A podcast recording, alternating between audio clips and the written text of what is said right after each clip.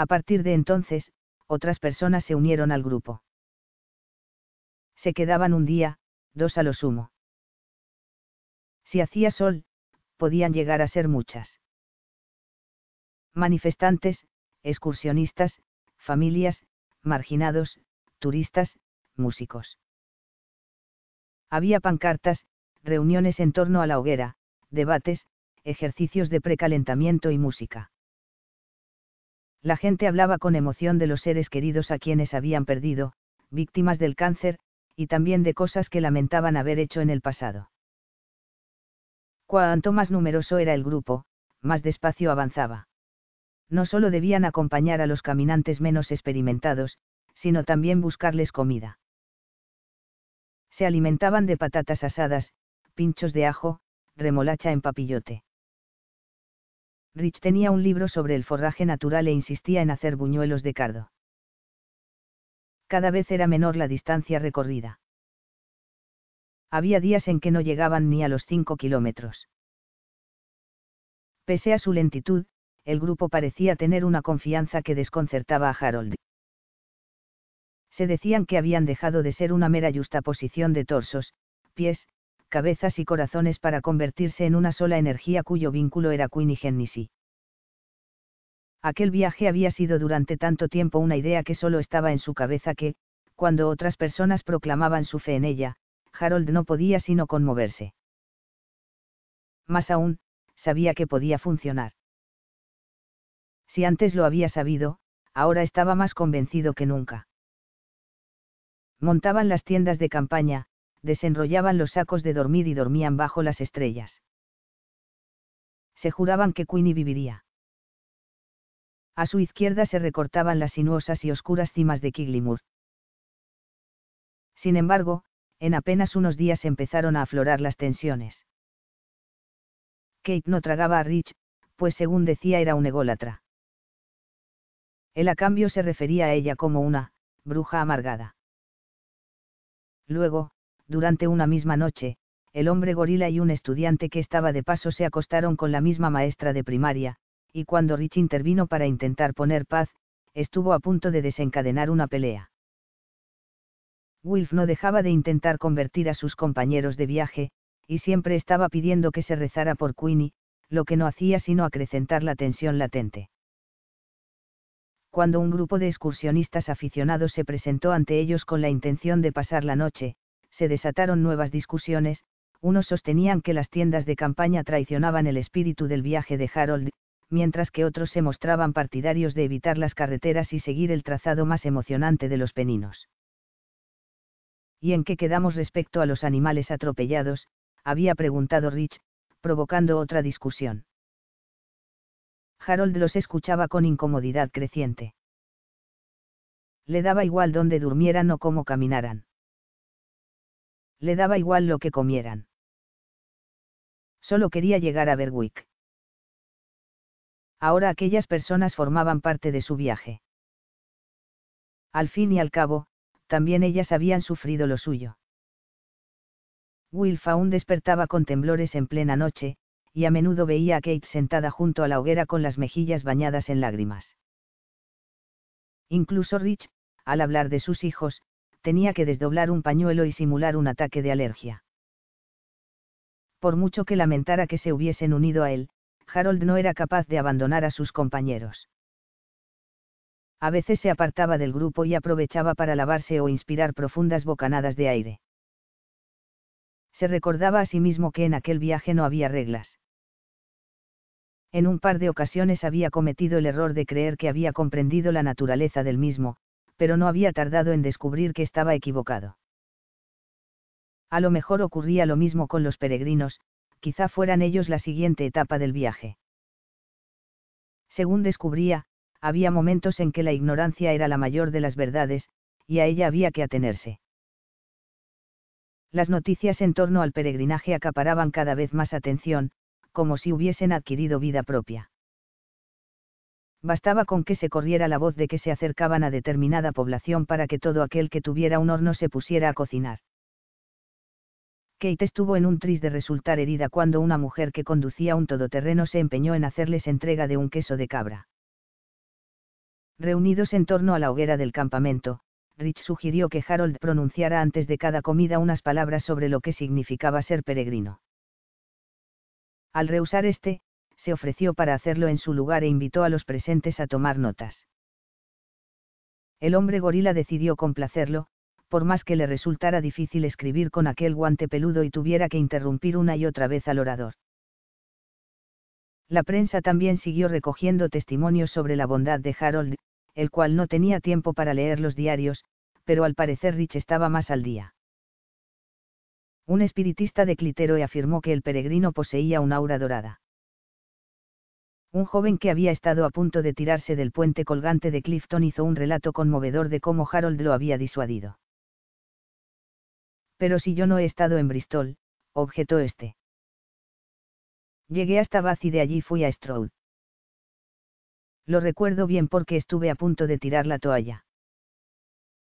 Nunca me crucé con nadie en un puente.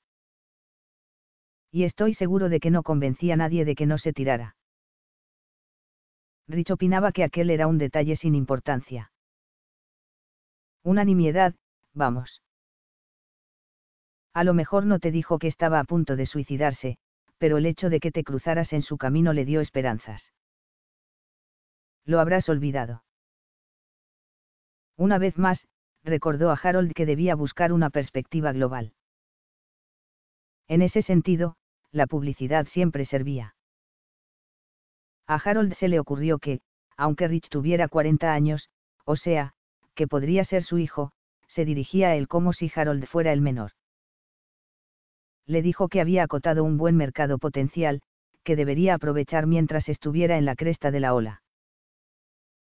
También mencionó algo sobre las ideas y las cerezas, y acerca de la necesidad de remar todos juntos en la misma dirección, pero a Harold empezaba a dolerle la cabeza. Tenía tal congestión de imágenes incoherentes en la cabeza, olas, cerezas y botes de remos, que se veía obligado a parar una y otra vez para intentar averiguar qué le decía Rich exactamente. Deseó que su compañero de viaje fuera fiel al verdadero sentido de las palabras, en lugar de emplearlas como munición. Ya estaban a mediados de junio, y el hasta entonces ausente padre de Wilf habló en una conmovedora entrevista de la valentía de su hijo, nunca me ha visto siquiera, se quejó el joven. El ayuntamiento de Berwick-upon-Tweed encargó carteles y guirnaldas de banderines para dar la bienvenida a los peregrinos. El propietario de una tienda de Ripoll los acusó de haberle robado varios productos, incluida una botella de whisky.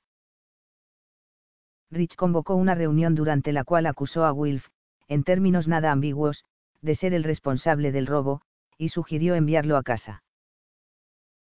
Por una vez, Harold se levantó y le llevó la contraria, aunque le dolió verse en una confrontación y supo que no podría volver a hacerlo.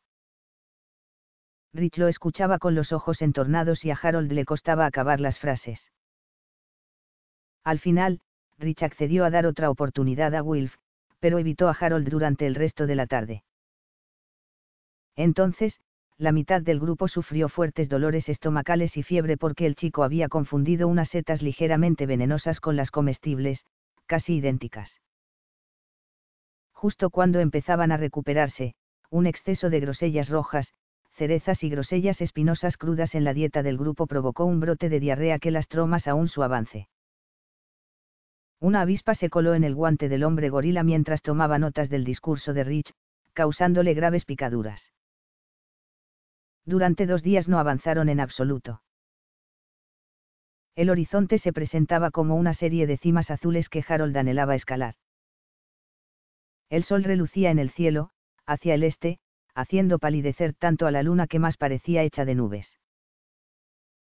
Si aquella gente se marchara, si buscara otra cosa en la que creer. Negó con la cabeza, reprochándose semejante deslealtad. Rich informó al grupo que necesitaban algo que distinguiera a los verdaderos peregrinos de sus seguidores, y que tenía la solución. Se había puesto en contacto con un viejo amigo que trabajaba como relaciones públicas y le debía un favor, así que éste había hablado con los distribuidores de una bebida multifrutas que se habían mostrado encantados de suministrar a los caminantes oficiales camisetas con la palabra peregrino estampada delante y detrás. Las camisetas estarían disponibles en blanco y en tres tallas. Blanco. Se mofó Kate. ¿Y dónde se supone que vamos a lavarlas? El blanco destaca, replicó Rich. Transmite sensación de pureza. ¿Por qué lo digas tú? Claro, le espetó ella. La empresa también proporcionaría una cantidad ilimitada de refrescos de fruta. Lo único que pedían a cambio era que Harold se dejara ver con una de esas bebidas en la mano tan a menudo como fuera posible. En cuanto llegaron las camisetas, se organizó una conferencia de prensa. Con motivo de la sesión fotográfica, Harold debía reunirse con Miss de Bond del Sur en la A617. Creo que los demás también deberían salir en la foto, adujo, puesto que se han comprometido a acompañarme. Rich discrepó, argumentando que restaría fuerza al mensaje sobre la fe en el siglo XI y protagonismo a la historia de amor de Queenie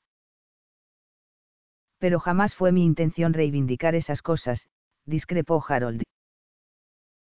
Y además quiero a mi mujer. No te pido que te la bebas, solo quiero que sostengas la dichosa botella, le dijo entonces Rich, tendiéndole una y recordándole que la mantuviera con la etiqueta hacia la cámara. Por cierto, el alcalde te ha invitado a cenar. La verdad es que no tengo mucho apetito será mejor que te lleves al perro. Al parecer, su mujer está metida en la Cruz Azul, ya sabes, la organización benéfica de protección de animales. Daba la impresión de que la gente se ofendía si los peregrinos no visitaban su población. El alcalde de una localidad turística de North Devon arremetió contra Harold en una entrevista acusándolo de elitista, y este se sintió tan consternado que llegó incluso a disculparse. ¿acaso ahora tendría que volver a casa andando a fin de detenerse en los lugares por los que no había pasado de camino a Berwick? Luego comentó a Kate que las bebidas de fruta estaban alterándole la digestión. Pero Rich te dijo que no las bebieras, repuso ella. Puedes tirarlas en cuanto te hagan la foto. No puedo sostener la botella, quitarle el tapón y luego no beberla, repuso Harold sonriendo con pesadumbre. Me crié en la posguerra, Kate. No presumimos de nuestros logros y tampoco tiramos las cosas. Así nos educaron. Por toda respuesta, Kate le dio un sudoroso abrazo. Harold hubiese querido devolvérselo, pero se quedó quieto como un pasmarote, sin saber qué hacer. Quizá fuera otro rasgo característico de su generación. Desde luego, cuando miraba a quienes lo rodeaban, enfundados en sus camisetas y pantalones cortos, se preguntaba si su presencia no se habría convertido en superflua. ¿Qué te preocupa? Le preguntó Kate. En cuanto tienes ocasión te apartas del grupo. A veces pienso que esto no está bien, explicó él, enderezándose. Tanto ruido, tanto jaleo. Agradezco lo mucho que habéis hecho todos, pero ya no creo que este viaje pueda ser de ayuda a Queenie. Ayer solo avanzamos 10 kilómetros. Y anteayer 7. Me pregunto si no debería marcharme. Marcharte. Exclamó Kate con brusquedad, como si le hubiesen asestado un puñetazo en la barbilla. Volver a la carretera. Sin nosotros replicó la mujer con expresión de pánico. No puedes hacerlo. No puedes abandonarnos. Ahora no. Él asintió. Prométemelo.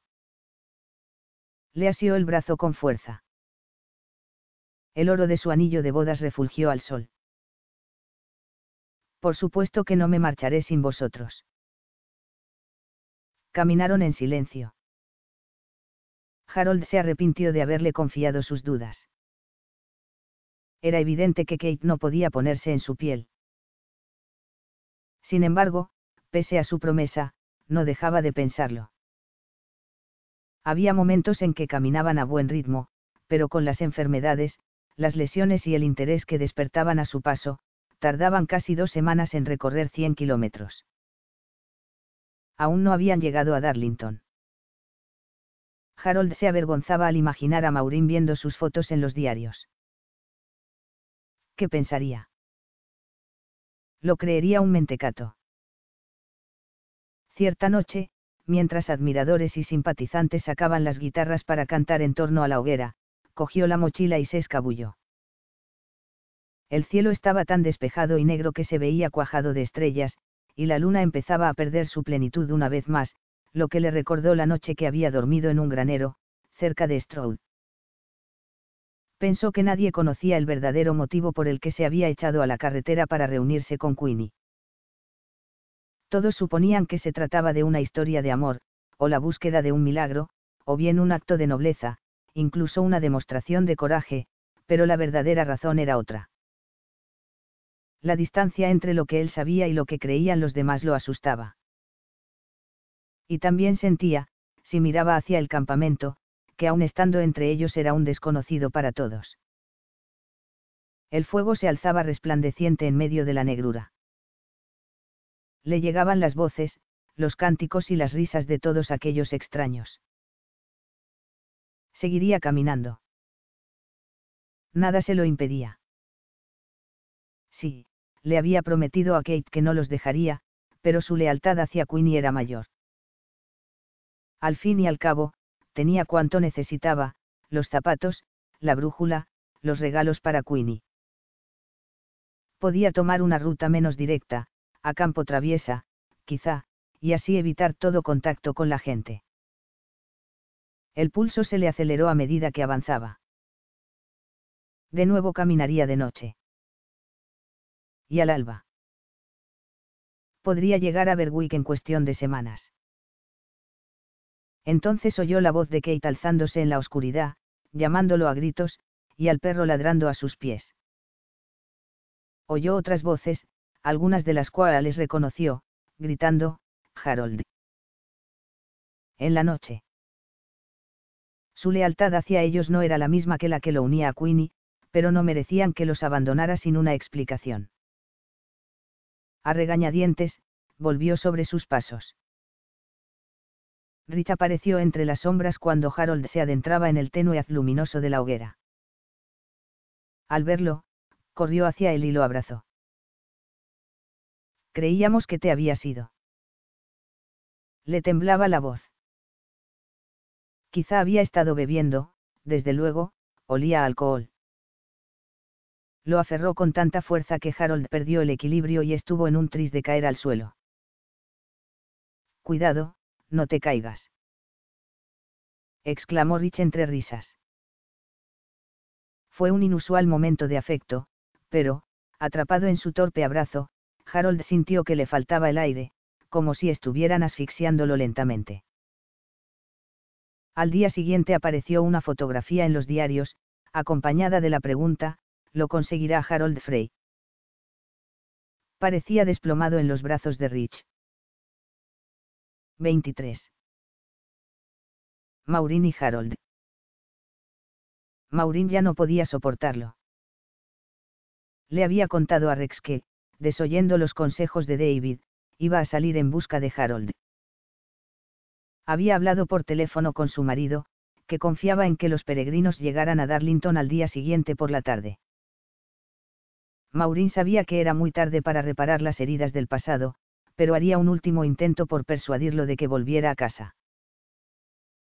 En cuanto amaneció, cogió las llaves del coche de la mesita del recibidor y metió en el bolso un pintalabios rojo coral. Mientras echaba la llave, le sorprendió oír a Rex llamándola.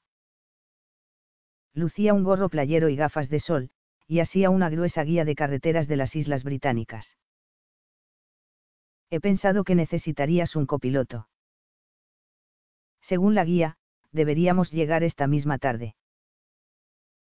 Los kilómetros se sucedían a toda velocidad, pero Maurín apenas se daba cuenta.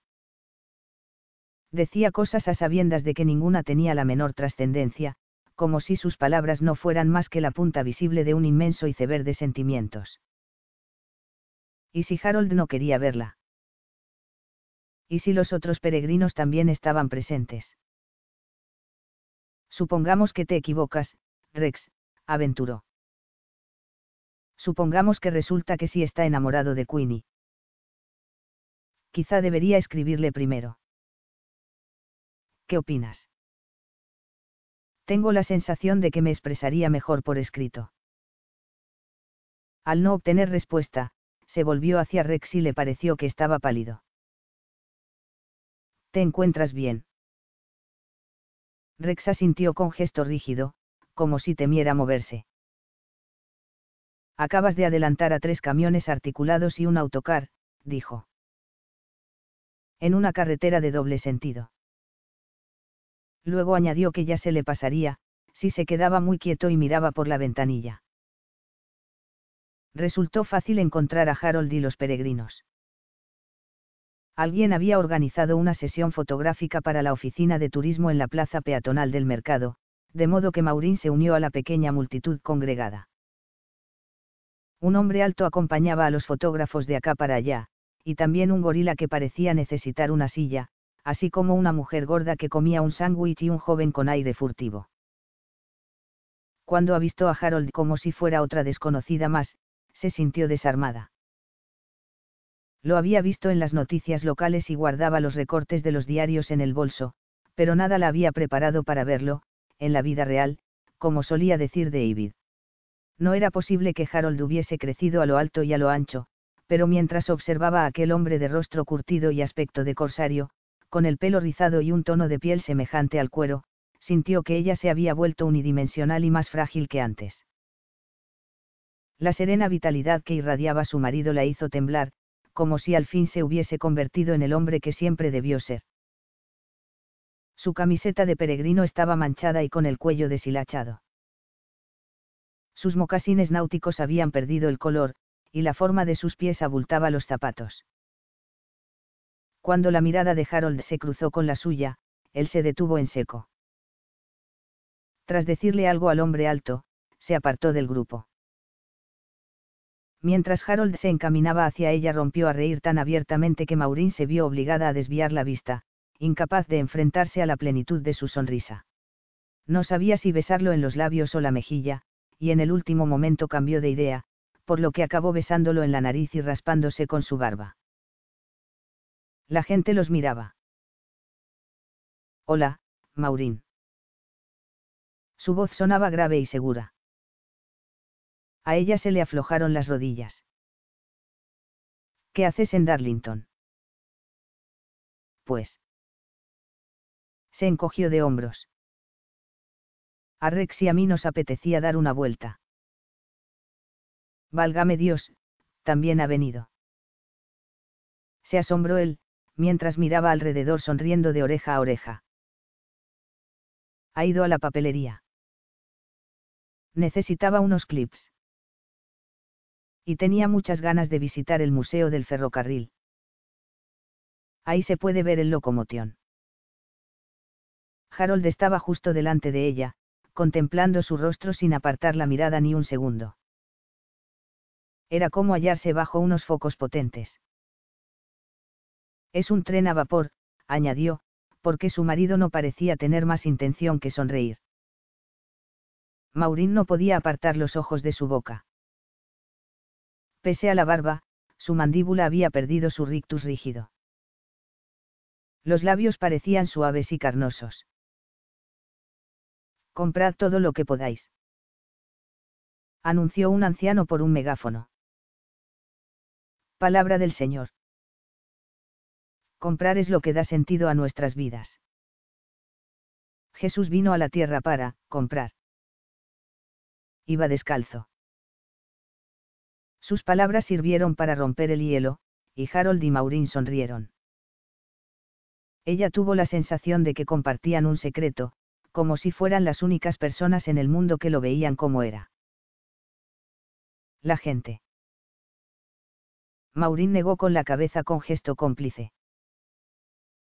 De todo tiene que haber. Añadió Harold sin la menor condescendencia, ni amago de reproche. Si algo denotaba era generosidad, como si la extrañeza de los demás fuera maravillosa. Pero Maurín se sintió terriblemente pueblerina. ¿Tienes tiempo para una infusión? Preguntó, aunque jamás se hubiese referido así a una taza de Earl Grey, pero tratar de disimular su provincianismo inglés invitándolo a tomar el té ya era el colmo. Me encantaría, Maurín. Se decantaron por la cafetería de la planta baja de unos grandes almacenes porque, según Maurín, más valía malo conocido que bueno por conocer. La joven dependienta no apartaba los ojos de Harold, como tratando de ubicarlo, y Maurín se sintió a la vez orgullosa e incómoda, igual que si su presencia estuviera de más. En el último momento se había puesto un par de deportivas recién compradas que destacaban como señales luminosas allí donde terminaban sus piernas. Hay tanto donde elegir. Comentó él mientras observaba las magdalenas y las pastas, dispuestas en sendos envoltorios de papel. Seguro que no te importa pagar. Ella deseaba más que nada en el mundo mirarlo sin disimulo. Hacía años que aquellos ojos azules no brillaban con tal intensidad.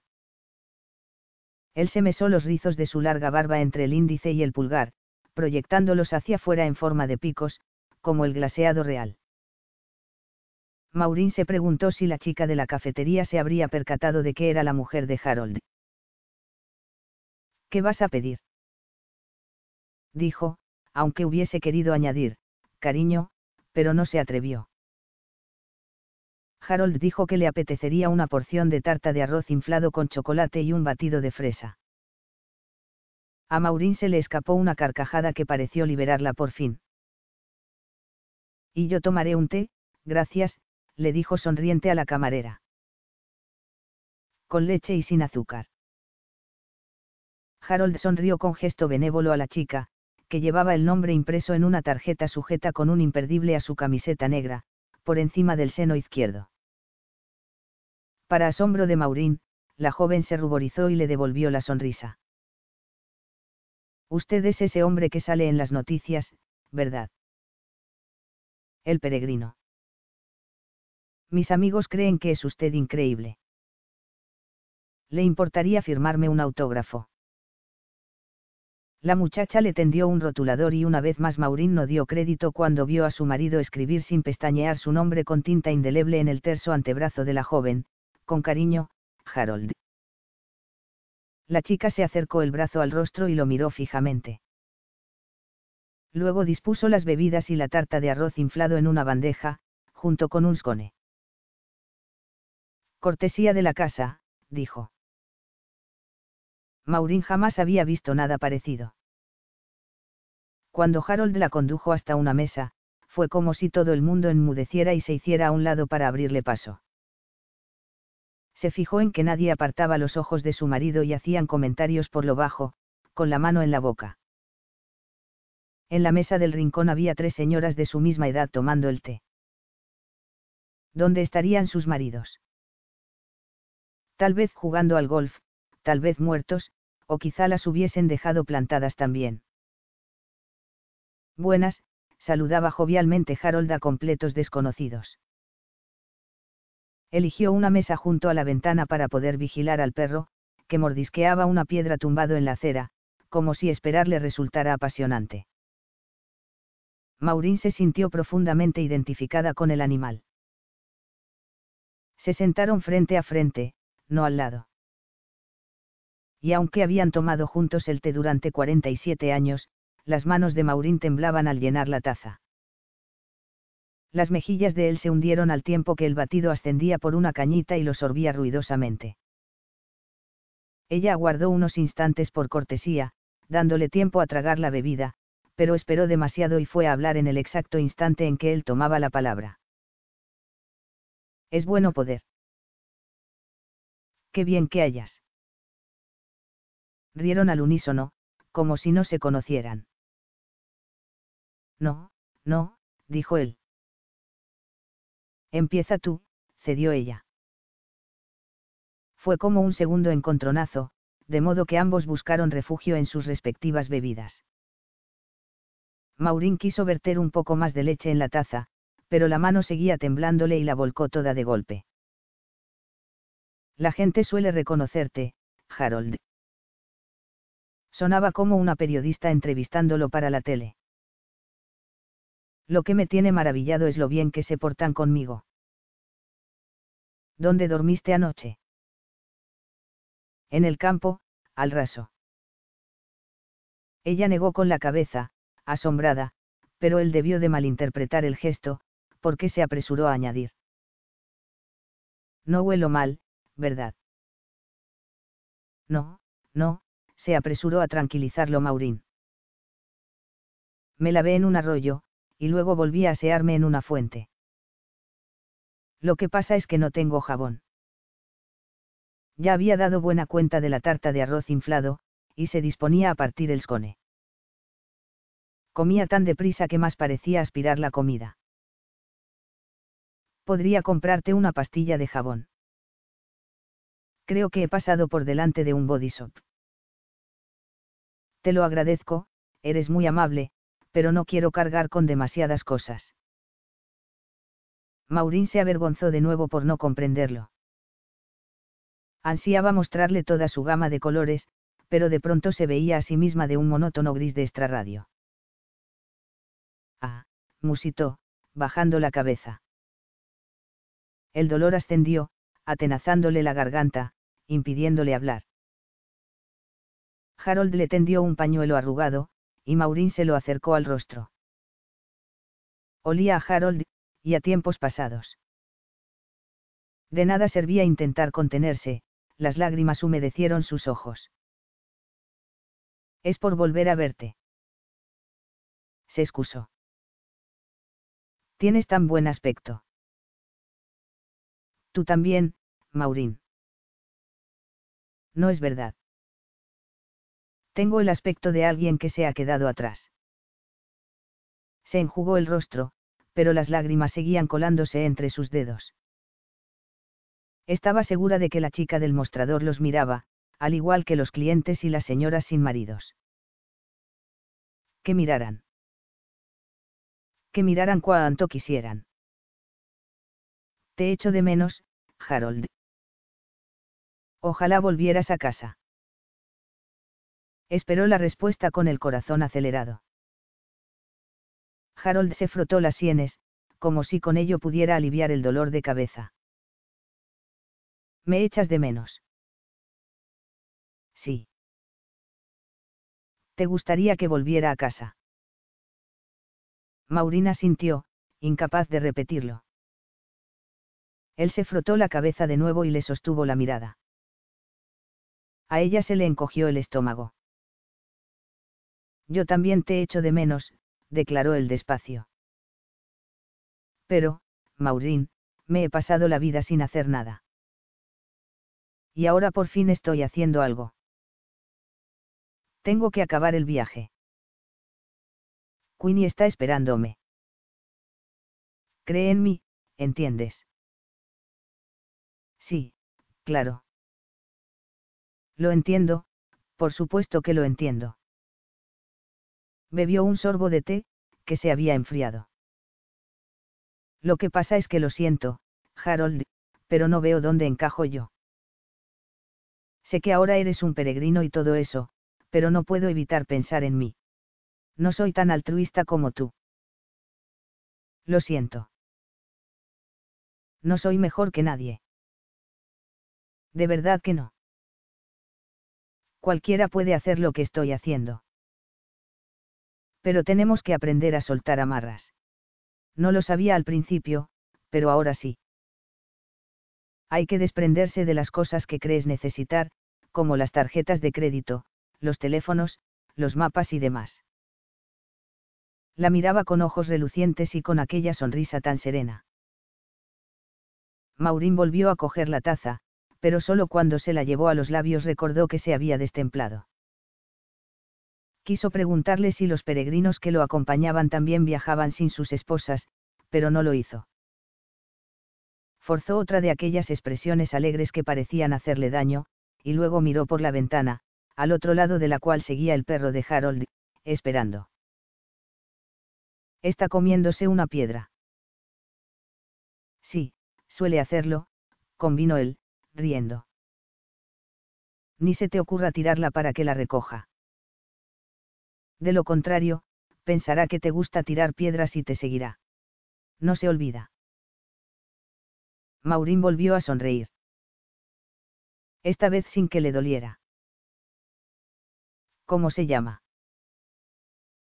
Lo llamo, perro, a secas. No me pareció correcto darle otro nombre. Es dueño de sí mismo. Si le pusiera un nombre sería como si me considerase su amo. Maurina sintió, pues no supo qué decir. Oye, podrías acompañarnos, le propuso él de pronto. Alargó la mano hacia la suya, y ella dejó que la cogiera. Las palmas de Harold estaban tan morenas y encallecidas, y las suyas eran tan pálidas y menudas, que no acertaba a comprender cómo habían podido encajar la una en la otra alguna vez. La mano de su marido rodeaba la suya, pero el resto de su cuerpo no sentía nada en absoluto. Uno tras otro, recordó varios momentos de su matrimonio, como una sucesión de instantáneas. Harold saliendo tímidamente del cuarto de baño la noche de bodas, la desnudez de su pecho le había parecido tan hermosa que ahogó una exclamación, lo que hizo que él volviera a ponerse la camisa con gesto apresurado. Harold en el hospital, contemplando a su hijo recién nacido y estirando su dedito. Todas aquellas fotos de los álbumes con tapas de piel que durante años había borrado de su memoria cruzaron su mente como ráfagas veloces, irreconocibles para cualquier otra persona. Maurín suspiró. Todo parecía tan lejano y había tantas otras cosas que se interponían ahora entre ellos. Recordó a ambos veinte años atrás, uno al lado del otro con sus respectivas gafas de sol, incapaces de tocarse. ¿Qué dices? ¿Te apetecería venir, Maurín? Insistió Harold, sacándola de su ensimismamiento. Ella apartó su mano de la de él y echó la silla atrás. Es demasiado tarde, murmuró. Creo que no. Se levantó, pero él permaneció sentado, de modo que ella se sintió como si ya estuviera saliendo por la puerta. Está el huerto. Y Rex. Además, no he traído mis cosas. No necesitas tus. Sí las necesito. Harold se mordió el labio y asintió sin levantar la vista, como musitando para sus adentros un, lo sé. Será mejor que vuelva. Rex te manda saludos, por cierto. Y te traje unas tiritas. Y también una de esas bebidas de fruta que tanto te gustan. Las dejó sobre la parte neutral de la mesa, a medio camino entre ambos pero a lo mejor los peregrinos no usan tiritas.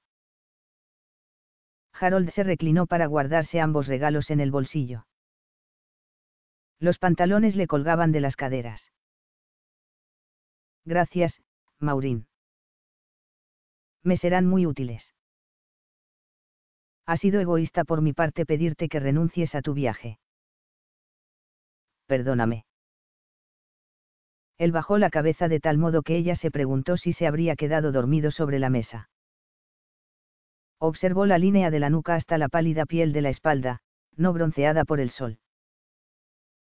La recorrió un estremecimiento, como si estuviera viéndolo desnudo por primera vez. Cuando él levantó la cabeza y le sostuvo la mirada, Maurín se ruborizó. Soy yo quien debería pedirte perdón, dijo Harold en un tono tan quedo que, no bien las pronunciaba, sus palabras se desvanecían en el aire. Rex estaba esperando sentado en el coche con una taza de poliestireno y un donut envuelto en una servilleta. Maurín se sentó a su lado y tomó aire varias veces seguidas para no romper a sollozar de nuevo.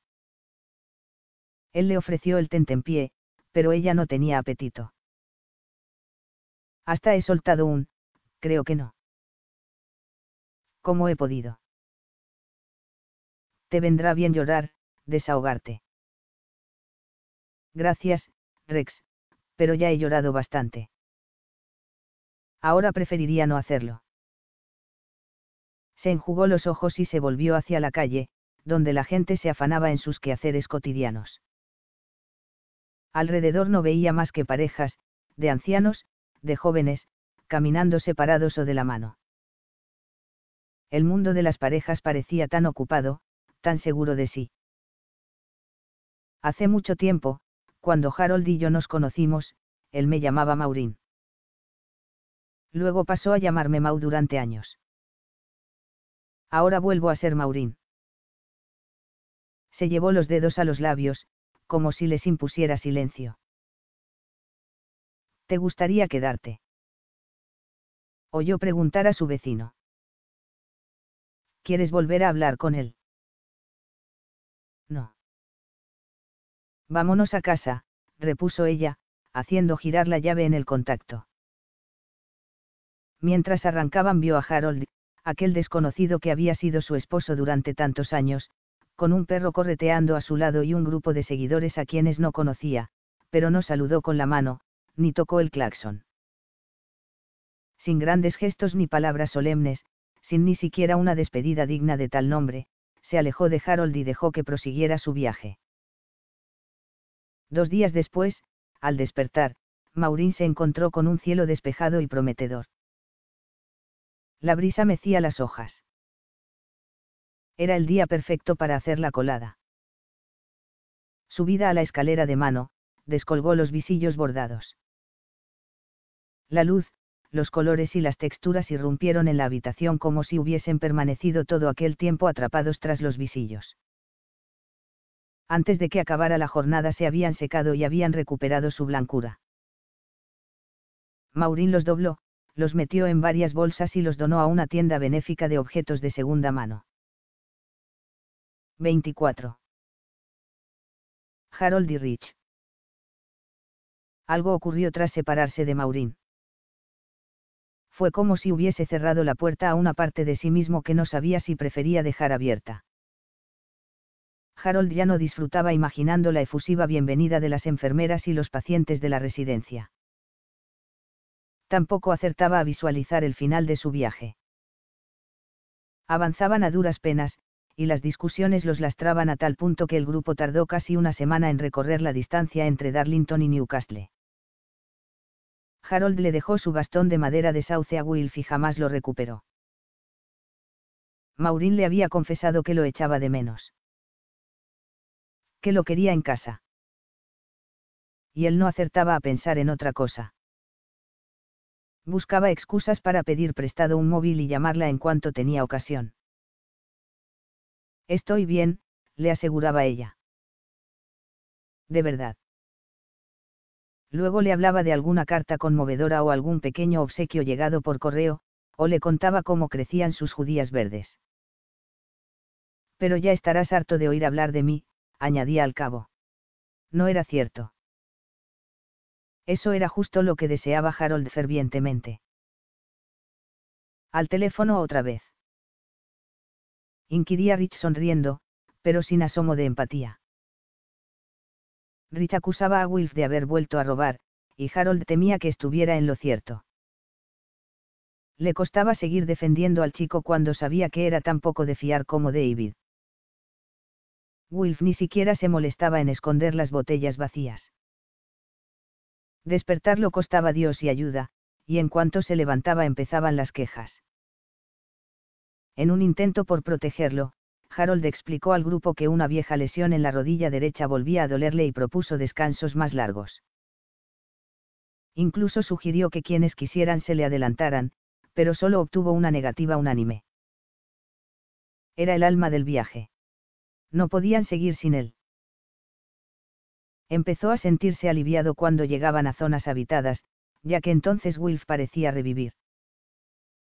Y al ver a otras personas, al detenerse ante los escaparates de los comercios pensando en cuánto no necesitaba, Harold dejaba de dar vueltas a sus propias dudas acerca del rumbo tomado por el viaje. No sabía cómo había creado algo que había crecido tanto y escapado a su control. Un tipo me ha ofrecido una pasta gansa a cambio de mi historia, le anunció Wilf, corriendo para darle alcance. Volvía a estar muy nervioso y olía a whisky. Le he dicho que no, señor Frey. Que seguiré a su lado.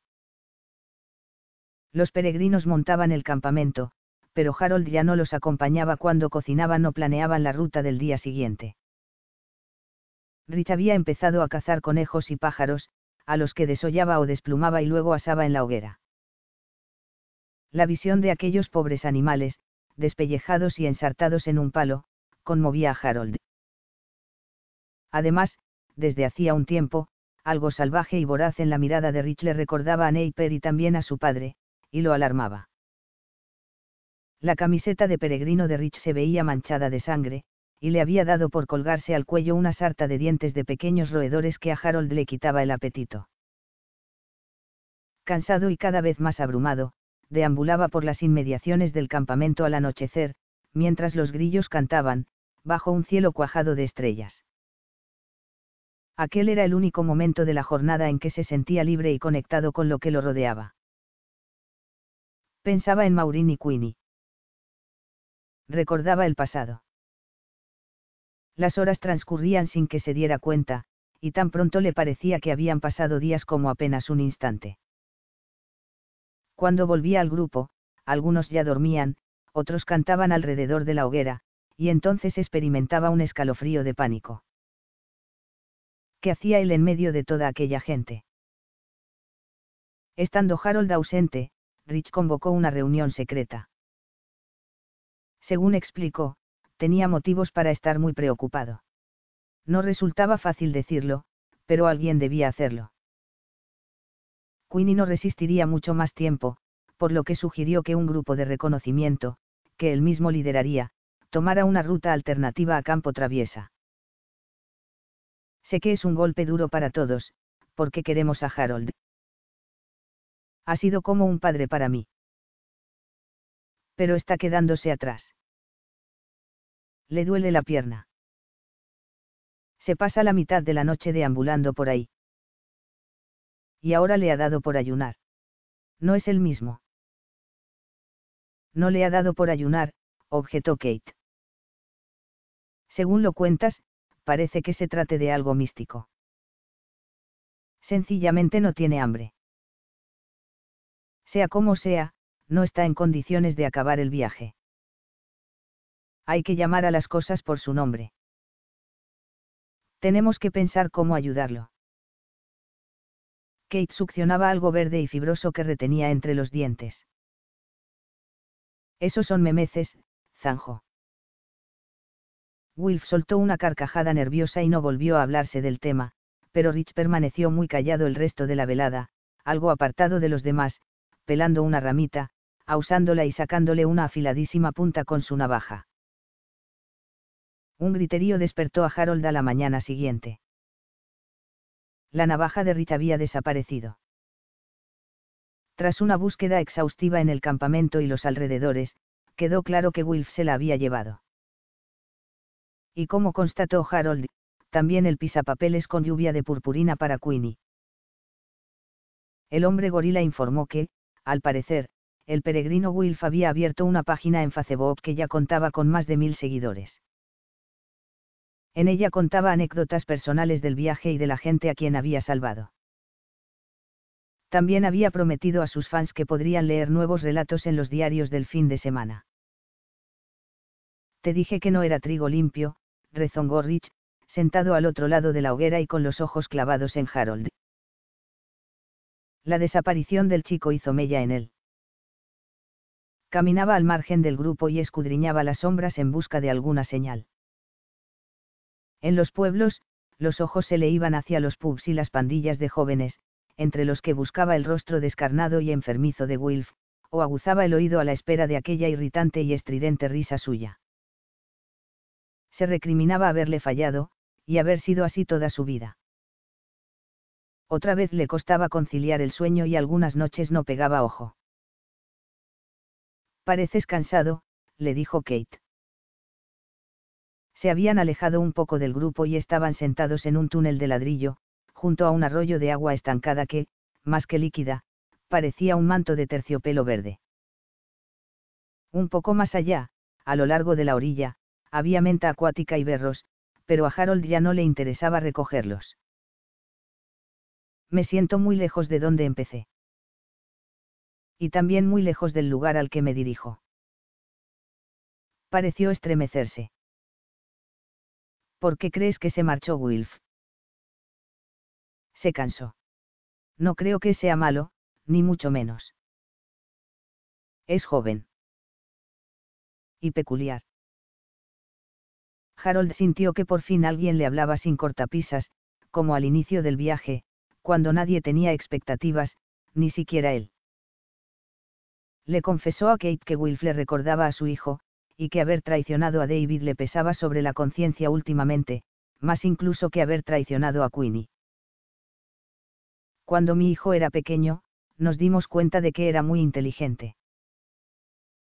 Pasaba las horas encerrado en su habitación haciendo los deberes. Si no sacaba las mejores notas, lloraba. Pero luego fue como si esa inteligencia se volviera en su contra. Era demasiado listo. Demasiado solitario. Ingresó en Cambridge y empezó a beber. Yo había sido una nulidad de alumno, y me maravillaba su inteligencia. Lo único que se me daba bien era el fracaso. Kate rió y la papada se le plegó y desplegó sobre el cuello, como un fuelle de acordeón. Pese a sus modales bruscos, Harold había empezado a hallar consuelo en su fornida corpulencia.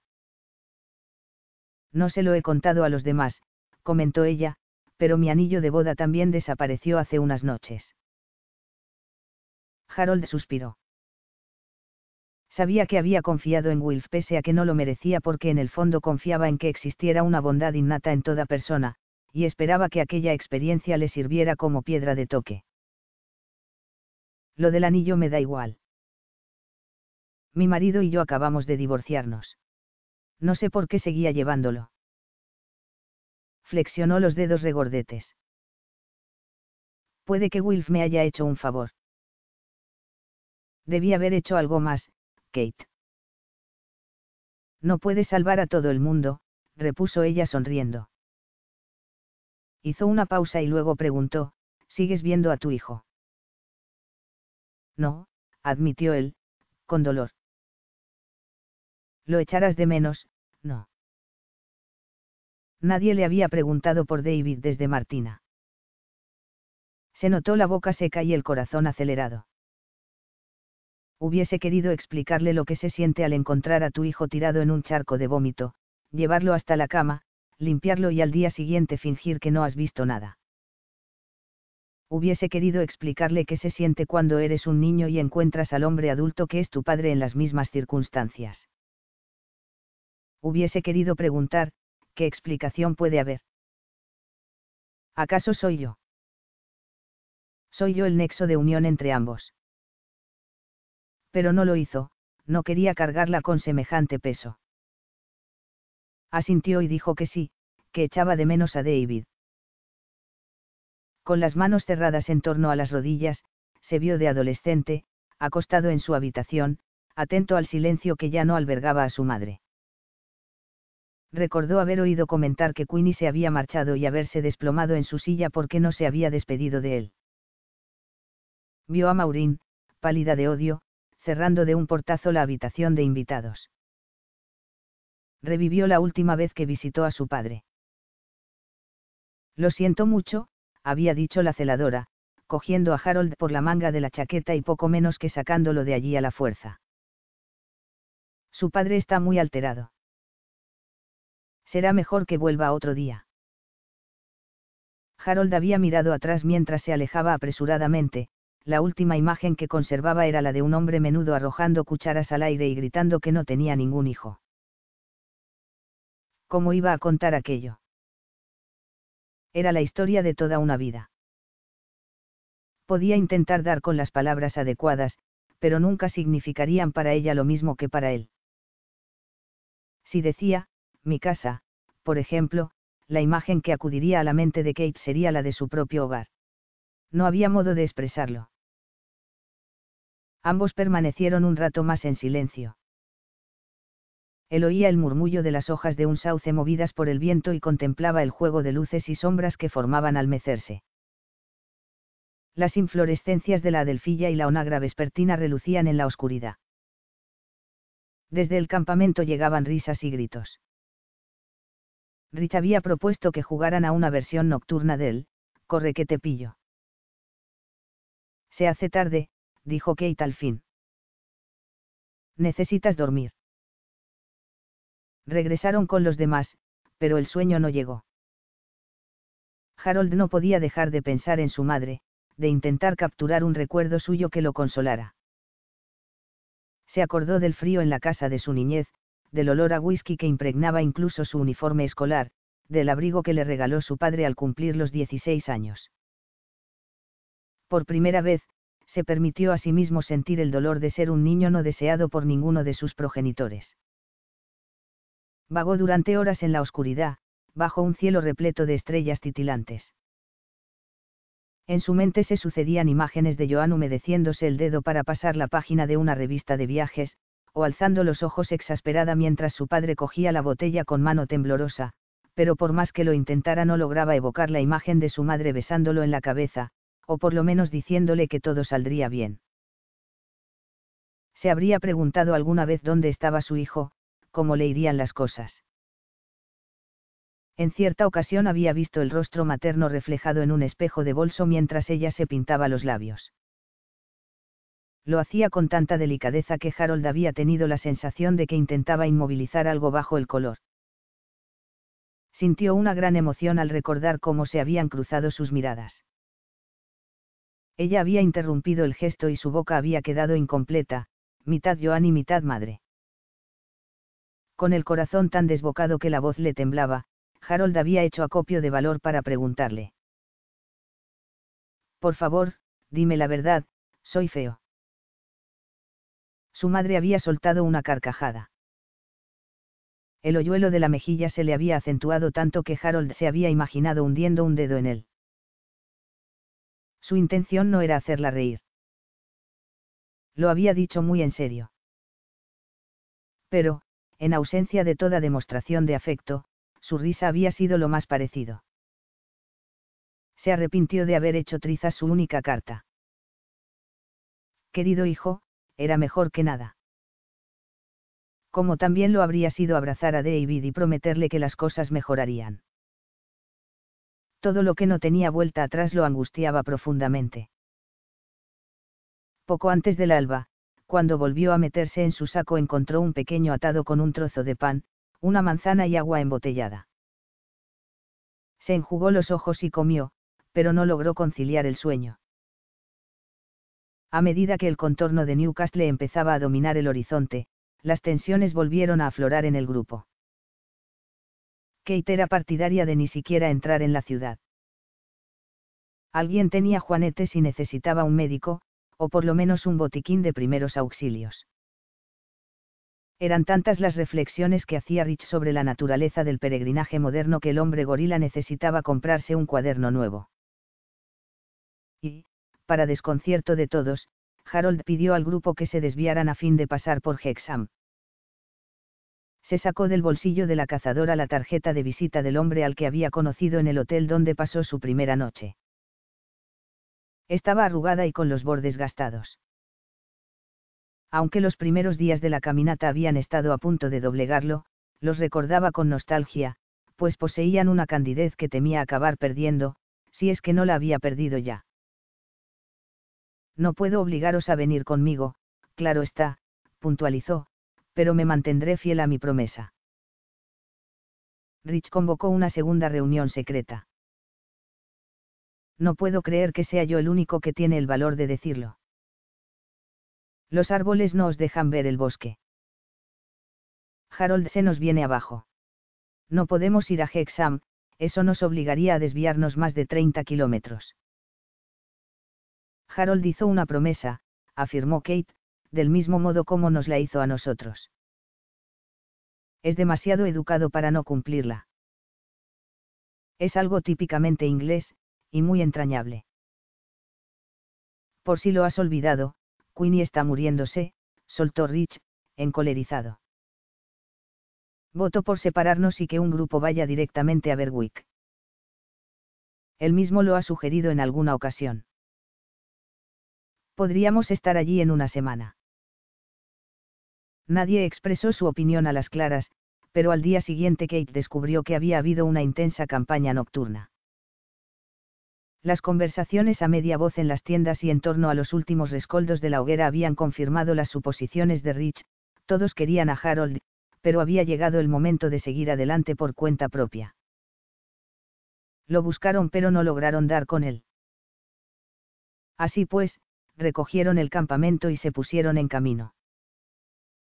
El lugar quedó tan desierto que, de no ser por las ascuas humeantes, Kate hubiese acabado pensando que todo había sido un espejismo encontró a Harold sentado a la orilla de un río, tirando piedras para diversión del perro. Tenía la espalda encorvada, como si un enorme peso le impidiera incorporarse. De pronto, a Kate le pareció muy envejecido. Le contó que Rich había persuadido al hombre gorila para adelantarse, y que habían arrastrado consigo a sus admiradores y a la tribu de periodistas. Convocó una reunión y dijo que necesitabas un descanso. Hasta les arrancó unas lágrimas. No pude evitarlo. Pero no se dejarán engañar mucho tiempo. No me importa. A decir verdad, empezaba a agobiarme. Harold contempló las golondrinas que volaban a ras de agua, girando sobre sí en pleno vuelo. ¿Qué harás ahora, Harold? Volverás a casa. Él negó con la cabeza, pesaroso. Me desviaré hasta Hexham, y de allí subiré hacia Berwick. No tardaré en ponerme en marcha. ¿Y tú? Regreso a casa. Mi ex se ha puesto en contacto conmigo. Quiere que lo intentemos de nuevo. Eso está bien, dijo Harold, cuyos ojos se humedecieron a la luz matutina alargó la mano y estrechó la de Kate, que se preguntó si él estaría pensando en su propia esposa. Llegados a ese punto, ni sus brazos ni los de Harold desaprovecharon la ocasión de rodear el cuerpo del otro. Kate no sabía si era ella la que lo abrazaba, o viceversa. Harold era todo pellejo y huesos bajo la camiseta de peregrino. Permanecieron unidos en aquel extraño medio abrazo, trastabillando un poco, hasta que ella se apartó y se enjugó las mejillas. Haz el favor de cuidarte. Sé que eres un buen hombre, y por eso caes bien a la gente, pero pareces cansado. Tienes que cuidarte, Harold. Vio alejarse a Kate, que se volvió varias veces para despedirse agitando la mano mientras él seguía en el mismo sitio. Llevaba demasiado tiempo caminando con otras personas, escuchando sus historias y siguiendo sus rutas. Sería un alivio volver a escucharse solo a sí mismo. Aún así, a medida que la figura de Kate iba volviéndose cada vez más pequeña, sintió el dolor de su pérdida, como si algo hubiese muerto en su interior. Cuando Kate llegó a un claro entre los árboles y Harold estaba a punto de dar media vuelta, de pronto ella se detuvo, como si no supiera qué dirección tomar o como si hubiese olvidado algo. Entonces volvió sobre sus pasos de prisa, casi a la carrera, y Harold sintió un escalofrío de emoción porque, de entre todos ellos, incluido Wilf, era la única a quien había acabado queriendo. Pero luego se detuvo de nuevo, y pareció negar con la cabeza. Harold sabía que, por su bien, debía permanecer inmóvil viéndola partir, una constante en la distancia, hasta que lo hubiese dejado definitivamente atrás.